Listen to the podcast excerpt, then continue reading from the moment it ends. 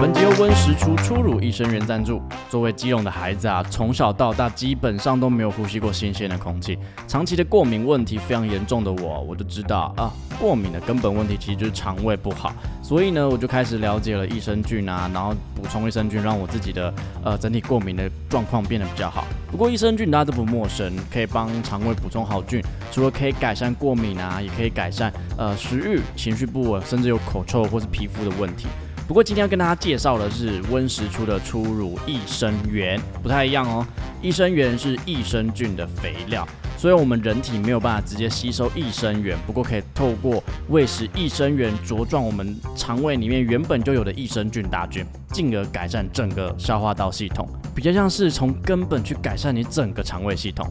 现在上网搜寻温实初初乳益生元，为自己的肠胃找点好东西吧。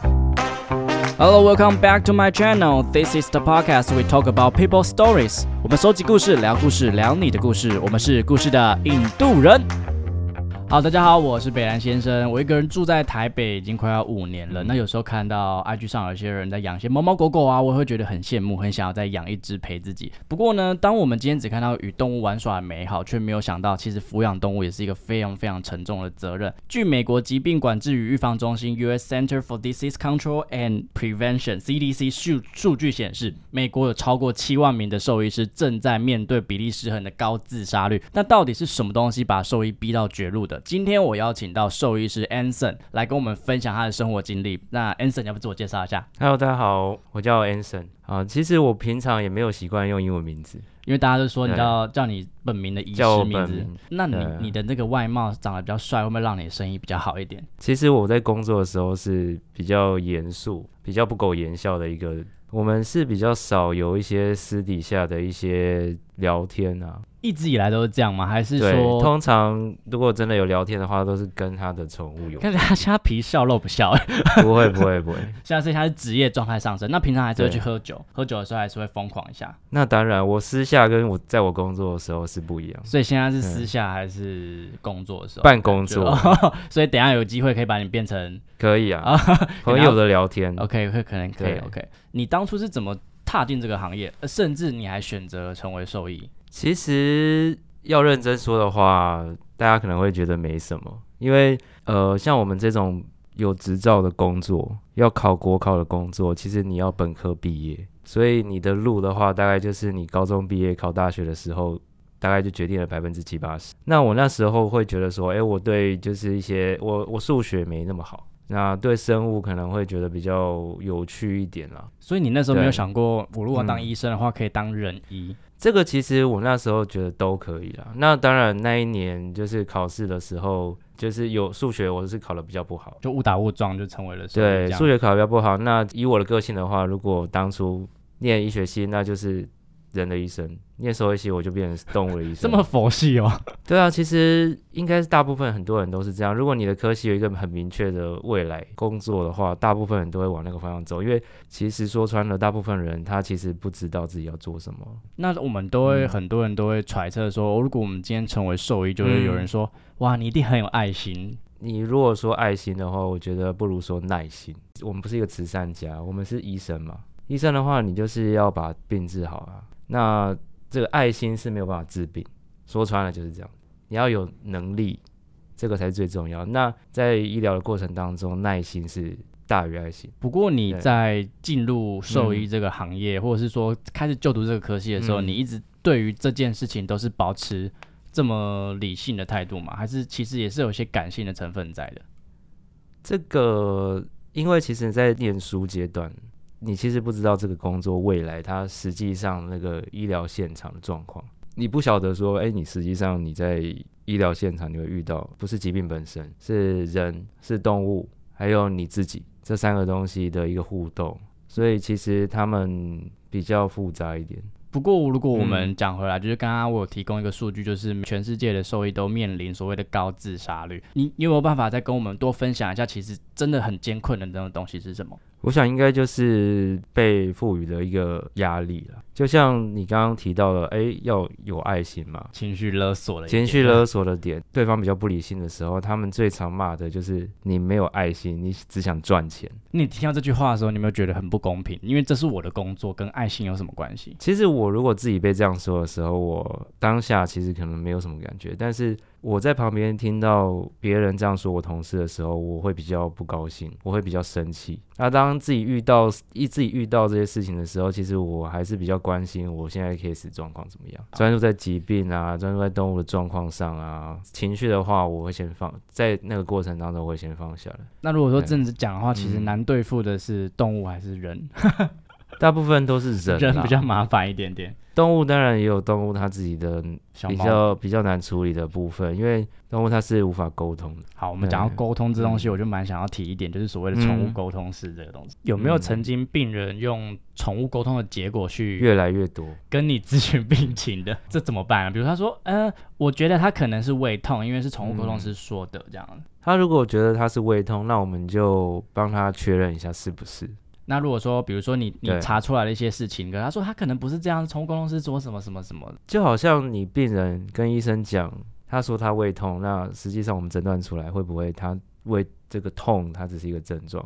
你这样讲的话，其实事主都是可以理解哦，因为你就说这是两件事情，这是两件事哦。这个聪这个角度很聪明呢，就是你痛是你的感觉，可是实际上其实是哪边出问题？你就把宠物公司他说出来的话，你当成是病人他的主诉，他的一个感受啊，他的感受，哎，他是有参考的价值。那是不是这样子的话，我们经过一些检查，经过一些诊断，可以告诉他实际上的状况。不过，在我觉得兽医比较特别，然后也是特别艰困的地方，就是因为他的客户并不是嗯呃病人本人，而是这个饲主。那你刚才有提到说，你有遇过非常特别的是饲主，你自己最印象深刻，然后让你觉得，哎，就是怎么会有这种人的？有没有一个可以分享的一个故事？这样，像我在工作的医院，我们本身是比较有一些重症的动物。那其实就跟人在大医院一样啊。那大医院，哎，其实一天到晚都有一些状况，治疗无效的啊，或者是来不及治疗的啊，或者是久病缠身，最后还是不行的。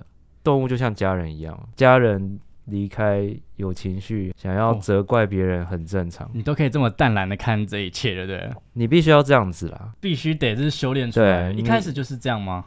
一开始当然是不能理解为什么人家要对你这样子，为什么？我的解释他没办法听进去，但其实久了之后会学习换个角度去想。当然还是有人是无法沟通，也会遇到一些比较暴力的事情。暴力是什么意思？不是我遇到的啊，是我同事遇到的。当然就是他的狗状况不好，就有一些情绪性反应，可能拿出一些模型 啊，拿出一些模型啊，就是 biang biang 这样子。哦，要威胁的，对对对。所以，我们其实医院会放一些防身的东西，主要是胡椒枪了。那那有有那种可以联络那种警察那种？有，我们电话上会贴最近派出所的电话。我这这真的是一个非常是很是有发生过。OK，对，呃，动物跟人比较不一样，是很多人都，比如说，假设一个大学生也可以养动物，但他可能经济状况不能负担，然后可能动物就出现了问题，狗狗狗猫猫嘛。然后带过去，然后你可能诊断出来，但他没有办法，他没有钱可以付，这时候你要怎么办？我只能说这是运气不好了，因为其实动物会不会生病，你真的没办法知道。其实老实说，我遇到大部分的人，就算是学生哦，哦，就算是比较没有经济能力的人，他们其实大部分人都很很尽力的会去想办法。其实我们是要给他们选项，治疗它永远都不是只有一种了，它有很多种。那有贵的有便宜的，当然它跟效果有关啊，跟痊愈速度有关，跟用的药有关，跟事主的参与程度有关，要不要住院啊，还是在家里自己负担照顾的责任等等的，有很多选项。那我们会想办法，就是如果他经济能力比较不行的话，会想办法让这个费用尽量的降低。那有人会丢包吗？就比如说，哇，他这只狗可能你诊断出来这个费用太高了，他也没有打算带回去，那就直接放在这。多有没有人住一住就不把动物接走？绝对是有。那我们当然会看到当场的状况，那个动物它的疾病的状况是不是稳定了？假如它疾病的状况已经稳定了，那我们可能会联络公家机关啦，主要是动保处动保处他们会介入来做一个处理，因为你遗弃动物的话，它其实是触犯动保法，哦 OK，会被裁罚，就是被开罚单这样子。那你有没有遇过一些？我们刚刚讲的是他很想救，但是他没有办法救，嗯因为没有钱嘛。那有没有一些动物是它已经就是状态已经不太妙了，对，但饲主还是希望你全力的去救它？这个其实非常多啊，这其实很多，就跟人一样啊。其实我们人常听到说，诶，其实这个病人他已经没有生命迹象了，但还是持续的在用 CPR 用机器 CPR，为了留最后一口气之类的。那动物的话，其实也有这种状况。那再来的话，就是其实它疾病到某个程度是不可逆的时候，有些人他还是会选择继续去救了。比如说我最近我自己的一个 case，它是一个比较年纪比较大的狗狗啦。那它一开始是因为脚痛，脚痛所以来我们这边看诊，做了一连串的检查之后，发现是它的骨盆、肩椎的地方下方有被肿瘤侵蚀的迹象。对，所以脚痛它就是一个症状而已。那其实他的问题是有一个肿瘤。啊，后来这个肿瘤它逐渐长大之后，它那个肛门附近的肿瘤转移到这个骨盆那边，啊，到骨盆那边的肿瘤它就是越来越大，所以有一天它就尿不出来。人的话，动物的话都一样，你有进就要有出，喝水就要就要尿尿，没有尿尿 是叫我接这种话？没有尿尿不行的，嗯，就就跟你憋气一样。啊，对，对，那没有尿尿不出来就是尿毒症。了，毒素会累积在体内。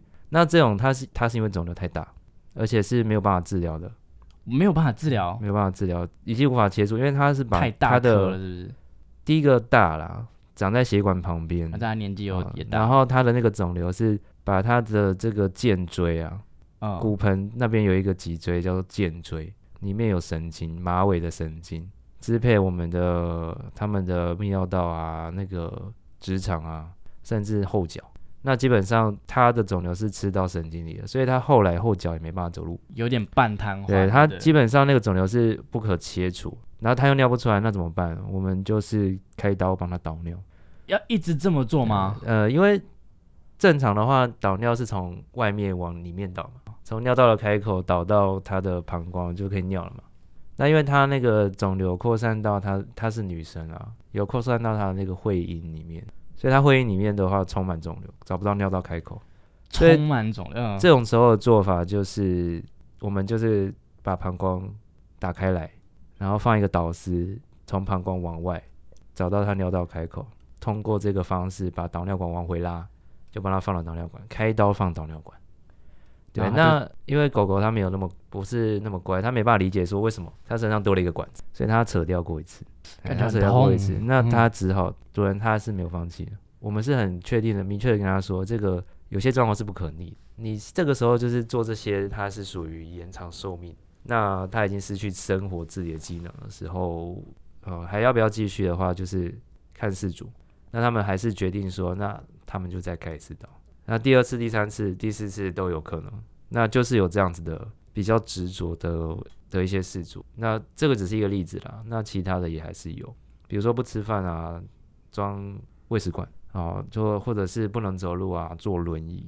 很多，那其实我觉得这个是看事主他的想法，没有对与错。身为医生，可能你可以就是完嗯全站在一个旁观者，必必你应该说你也必须嗯得是一个旁观者去看待这一切。那如果因为你本身也是一只狗狗的主人嘛，你自己对于自己狗狗后续的，你你应该都有想过吧？那嗯些医疗后续的，当然，当然，那对自己的狗的话，跟对客人的狗狗、客户的狗狗那种想法是不一样。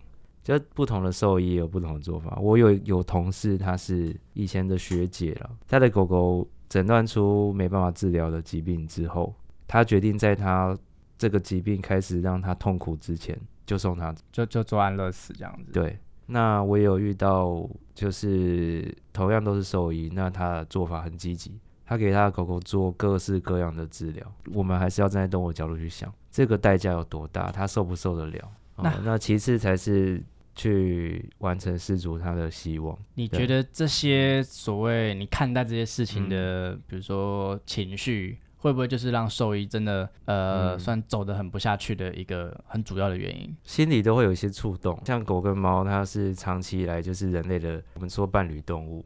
那我相信我们跟狗跟猫之间的那种情感，其实有一部分是刻画在我们记忆里的。你不太可能说发生一些事情，你看到你没有任何恻隐之心，或你没有任何的一些心理的触动，这是不可能的。只是通常我们在工作的时候，还是专注在我们的这个医疗上，通常都是整件事情结束之后。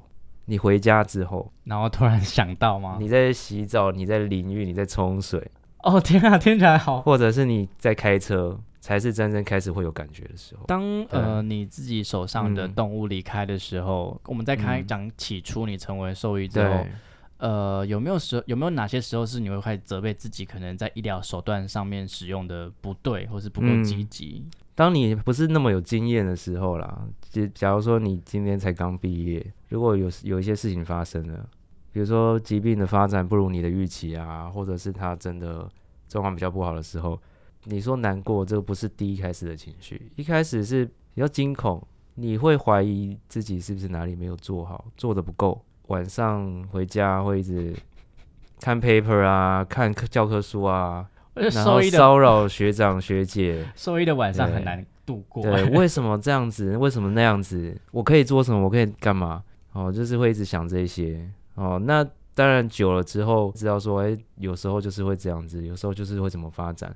有时候你就算你的治疗手段是没有没有瑕疵的，那可能还是会这样子，那你就会比较释怀了。其实不管动物也好，人也好，其实没有完美的医疗这件事情啊。就像我刚刚一开始说的，医疗它没有不是只有一条路，它有很多方案。那每个方案它都有它的优点跟缺点，所以你选择 A 方案，有可能会发生 A 方案你不想要发生的事情；选 B 方案，有 B 方案的它的一些一个缺点，C 方案也有。那如果这个 case 最后完美圆满的收场，那我们当然很开心。可是这也就是其中一个结局，一个好的结局。你从事兽医已经五年了嘛？不止不止哦，不止了，是不是？七年、八年哦，七八年。那你你你从事兽医已经七八年了，那你自己觉得在这七八年的路上，有没有让你就是觉得最空虚，甚至想要离开的一个时期？其实我的职涯算顺利，还没有遇到这样子一个挫折的状况。其实之前有有新闻，有一个收容所的所长。他是台大兽医系毕业的，非常优秀的成绩毕业，非常优秀的成绩考上公务员。在兽医当公务员的话，他其实就是是一个非常理想、有抱负的人才要去做。因为公务员已经不是为了收入，因为兽医当公务员，他收入就是公务员的薪水，所以他是一个非常优秀、非常有理想的人。但是他最后去自杀了。他是因为帮很多动流浪动物安乐死嘛，对不对？对你做这件事情的时候，尤其你在收容所工作，你这个可能是你工作一部分，会有人攻击你的。有人说你怎么没那么没爱心？你怎么可以帮他们？你怎么可以送他们去死这样子？对啊，当然公务收益他有遇到一些有要安排一些事情啊，资源的分配啊，那公务员他也不是所有事情都能自己做决定，但是压力却。都是压在承办人身上。你自己是怎么看待安乐死这个医疗手段的？之前有一个学长讲过啦，就是我们以前在大学的时候有病历系统啊，一个一个病历系统，你要输入代码，就是你比如说针筒啊，你要输入针筒代码，开药要输入药的代码，那它的代码前面都会是有意义的。那安乐死它的代码是 T 开头，T 就是 treatment 治疗，所以其实，在我们的这个职业里面，我们把安乐死视为一种治疗的手段哦。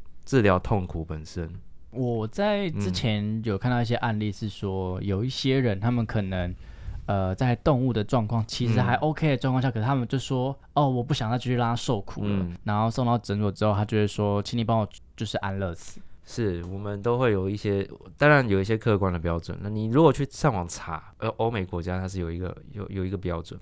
但那个标准其实有点有点太文绉绉，我都是这样说，就是诶，我请你去评估说，第一个他有没有办法自理他的生活嘛？就像我刚刚说的，他可不可以自己吃饭啊、尿尿啊那些的，可不可以自己上厕所？这个生物无法自己生活的时候，他的生命诶，其实就面临到一个很大的威胁。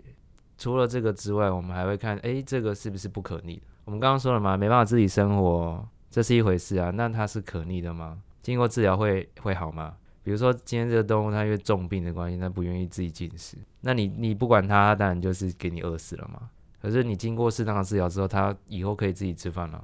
那你这个时候，你如果装了什么鼻胃管啊、食道胃管，这个都是暂时性的。那我觉得这就你说遇到这个状况，你就说要安乐死的话，我们我们当然是非常的非常的不能不能同意啦。对啊，当然如果说有些状况是已经不可逆的，不过有有时候我还是要讲一下，就是嗯，毕竟不是这只动物饲主，其实它遇到什么难处不晓得。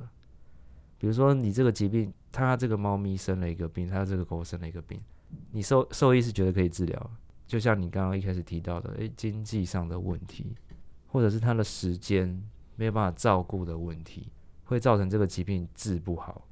那这个时候会不会就是一这个一个不可逆的状况？人得癌症的话，现在有很多标靶药，但是标靶药很贵，而且健保不一定有给付。你这个时候拿得出钱的人，你就可以活久一点了。那呃没有预算的人，他就等于放弃了。诶，其实还有治疗手段啦。那如果今天是病人的父母、病人的子女来做这个决定呢？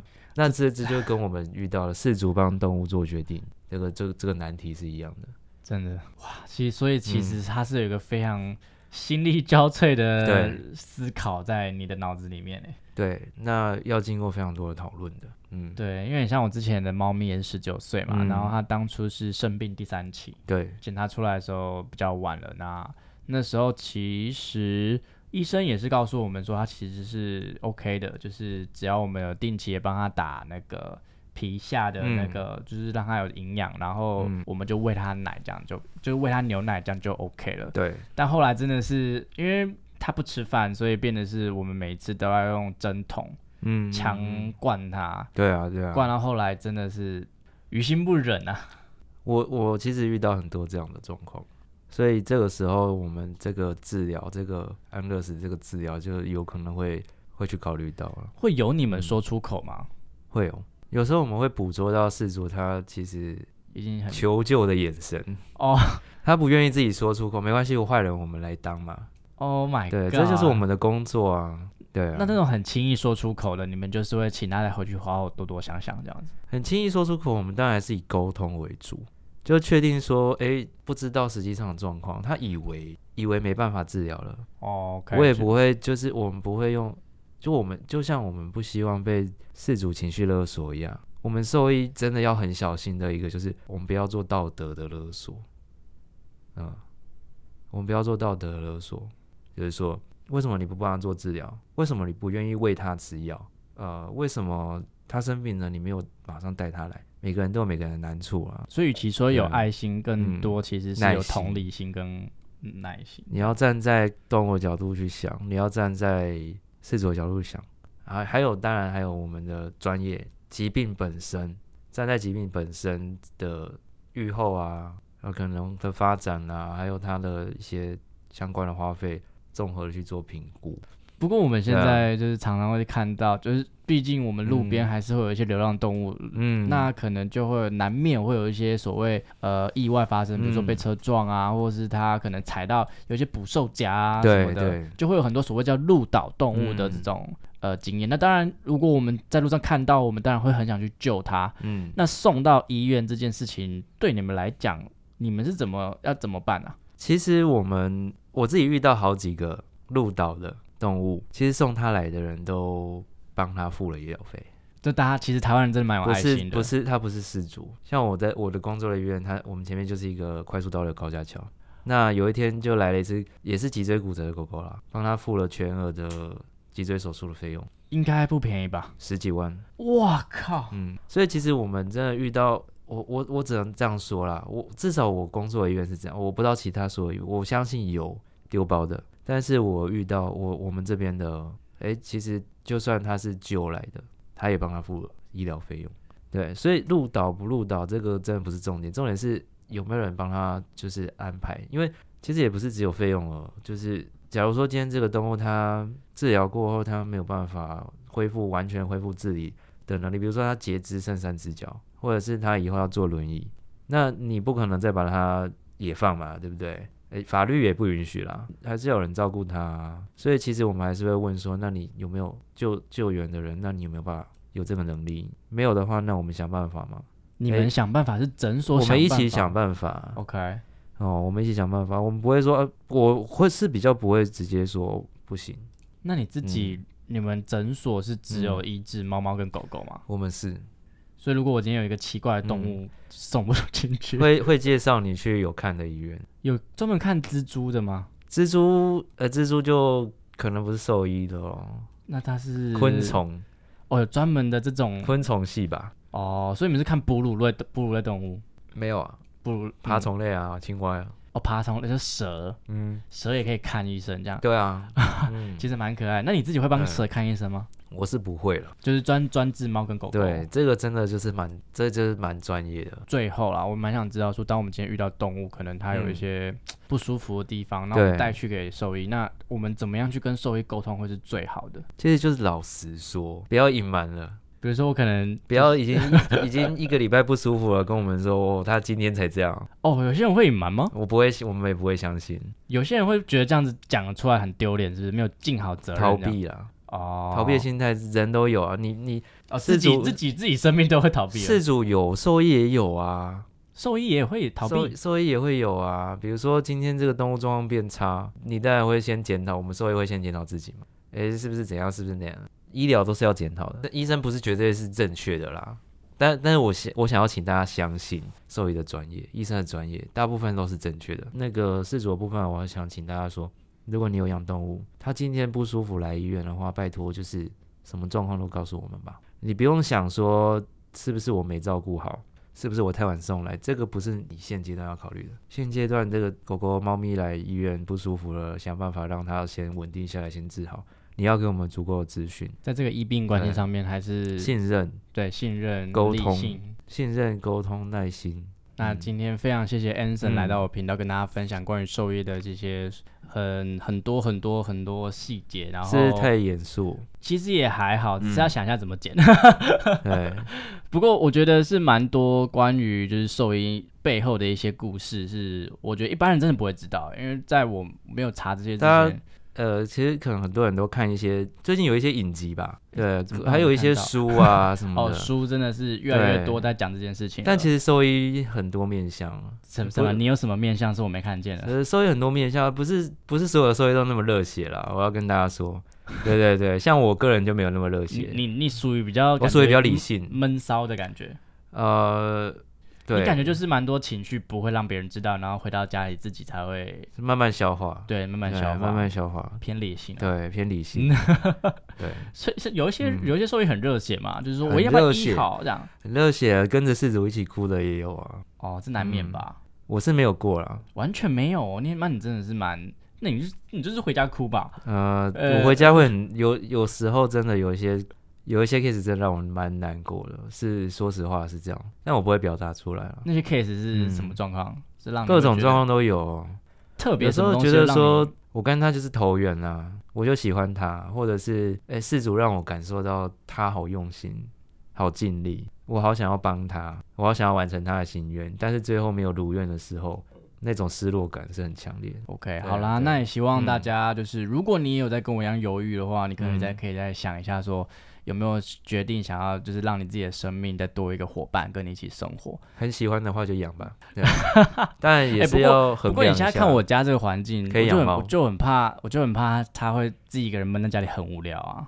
你这个环境可以养猫啊好，我再想一对，下。或者是可以养个小型犬，蜜袋鼬是不是？蜜袋鼯，哦蜜袋鼯了，蜜袋鼯可以啊，嗯，好了，我再嗯想一下。对啊，哦，我先养我自己啦。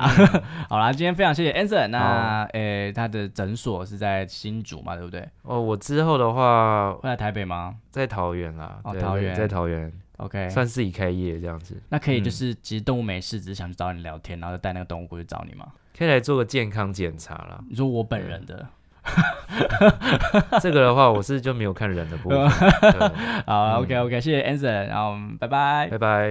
皆さん，谢谢你们的收听。好听的话，记得给我们五星评价哦。欢迎分享你生活中各种开心、难过、有趣的小故事，我会唱歌给你们听哦。最后啊，不要忘记捐钱给我们哦，没错，我们很穷，录音要费用。